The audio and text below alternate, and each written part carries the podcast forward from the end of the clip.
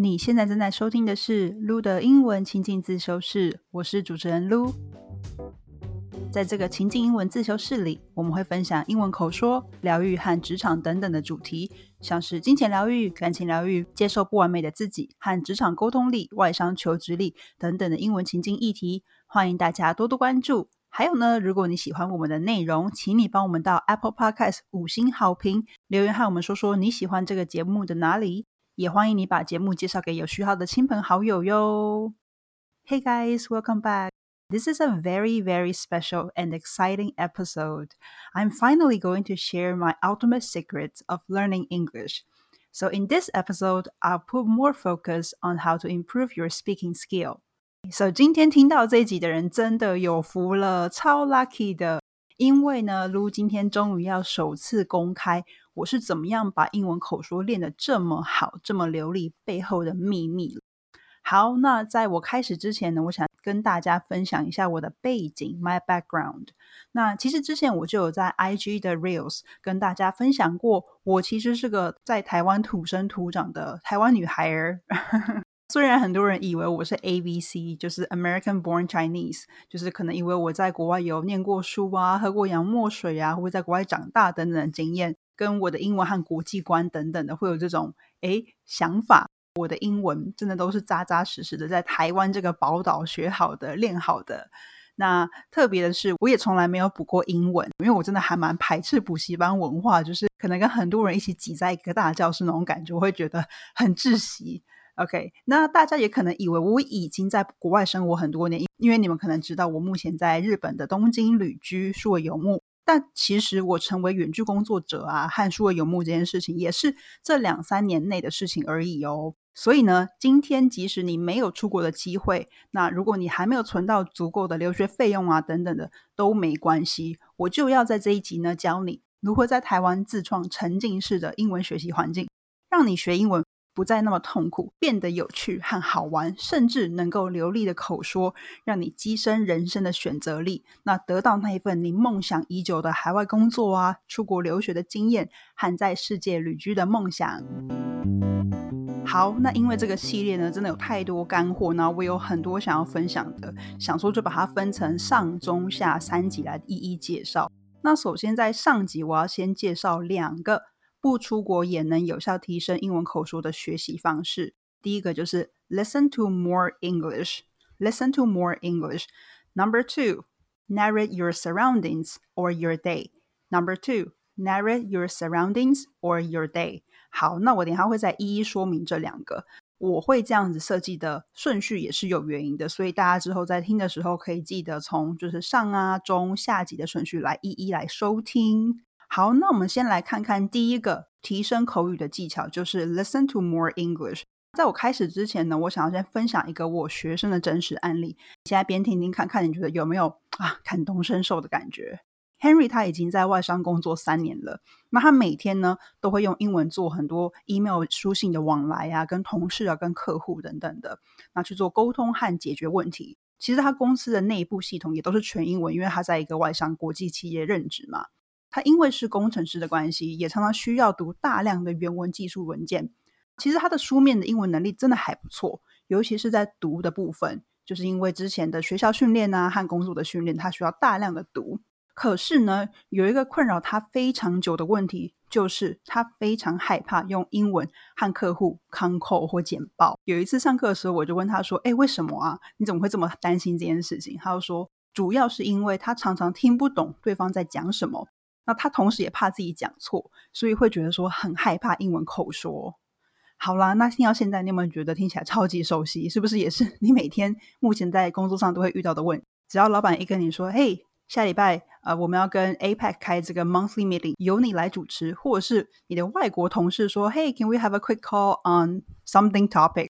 那你就错的要命，就想说：“天哪，不要，我不要，就是有可以直接跟他对话的机会。”但是。我想说，这真的不怪你。如果你有上面刚刚提到那些很害怕开口讲英文的这个倾向的话，其实真的是因为在台湾的学习环境下，听和说英文的机会太少了。那大家都把大量的时间放在背单字啊，或者是学文法上面，这样子学久了，就会变成哎，刚刚说的 Henry 嘛，书面英文很好，那你考多语可能都可以考到八百分、九百分哦。但是只要说到要开口，就完全无法接轨，变成哑巴英文。那为了解决这个说不出口的问题，你要做的啊，其实不是再背更多的单字，而是你应该要先熟悉英文的声音旋律，那你才会有机会听懂。好，那我现在就给大家几个范例喽。OK，Hey guys，this is Lu. How are you? How are you?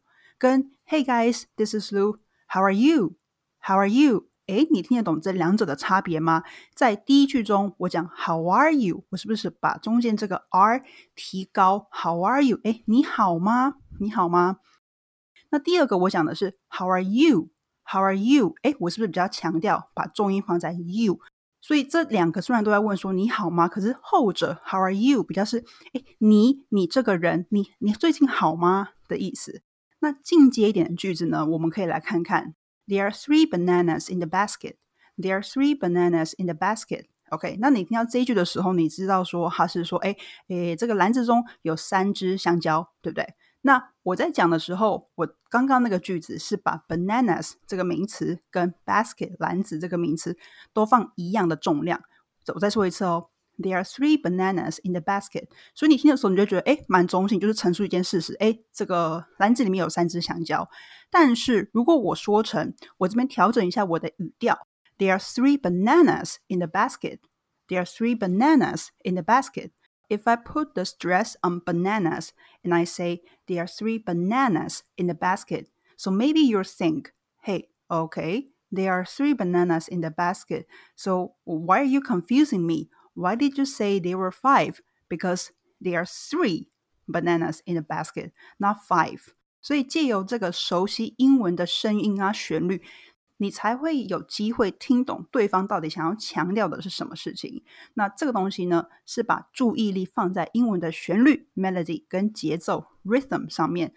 你需要在听的时候去注意常常出现的重音和轻音、停顿和快慢速度。那如果你是看影片，也强烈建议大家要注意那个讲的人的身体语言是如何配合口中的话。好，那我这边刚刚给了一个很简单的例子嘛，那你下次的时候就可以运用这个技巧，在你的任何的听的这个素材上面，以一个你挑好的一段英文来说好了。我们来看看听懂的这个从不懂到听懂的步骤有有哪些过程呢？我们来拆解一下。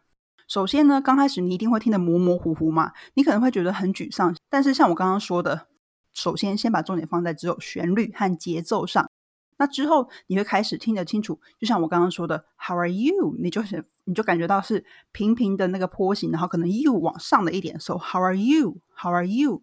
你有能力去听懂那个部分。那之后呢，你会开始听得清楚每个音节，那你也能够预测接下来会出现的声音和音节。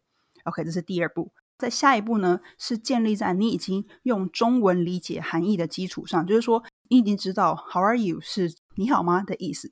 建立在这个基础上，然后你可以直接听懂英文的意思。因为到这个阶段呢，我们以刚刚说就是挑好的一段英文来说好了，你已经听过很多次了嘛，所以你根本不需要翻译。那在下一个阶段，你就能够去精准的跟读我们说的这种 shadow method or echo method。那在完全理解含义的情况下。搭配正确的节奏啊和旋律，你可以念出来或是唱出来。如果你听的是是一首歌的话，到了最后最后的 final stage，你已经内化了刚刚听的所有内容。那很神奇的事情呢，是某一天当你在跟某人对话的时候，或者是进到某个情境的时候，你就不用再思考，你可以很自然的把这些内容很流利的讲了出来，很流利的输出了。OK，所以这个就是。听为什么是在英文学习中这么这么重要的原因？那我刚刚讲这个内容可能会有点小复杂，那所以建议你在我刚刚讲这一段的时候，你可以再倒退回去听，然后多听几次，边拿你的手机啊或是笔记本下来边做笔记。去记下来说，我刚刚讲这几个步骤，你应该要注意的事项，然后跟到达什么程度可以进到下一个阶段。好，那这是第一个技巧。如果你在工作上常常需要用到英文，假设你今天在外商或是国际企业任职，或是你近期准备到欧美留学或工作和生活，今天你是学生或是远距工作者的话，你想知道如何有效的提升英文口说能力，或者是你学了好多年，有非常多关于英文学习的疑问能够得到解答。我特别设计了这个 CEO 英文口说培训营，成为你自己的 Chief English Officer CEO。将提供免费一对一面谈的咨询给有兴趣的你，深度的了解可以怎样更好的被解决。那目前咨询的倒数开放五天，就是在下礼拜一会正式开放报名。如果你有兴趣来聊聊，欢迎你先加入排队名单，你就能够优先获得免费一对一的面谈资格和选择时间。到时候呢，你只要用很轻松愉快的心情和我来交流你的学习过程和想法就可以了。那这个排队名单的链接我会放在资讯栏中，欢迎你可以现在马上到资讯栏加入排队名单，就可以优先获得一对一面谈的难得机会喽。好，那接下来呢，进到我们第二个有效提升英文口说的方法，那就是 narrow your surroundings or your day。narrow your surroundings or your day，讲述你的环境或是你的一天。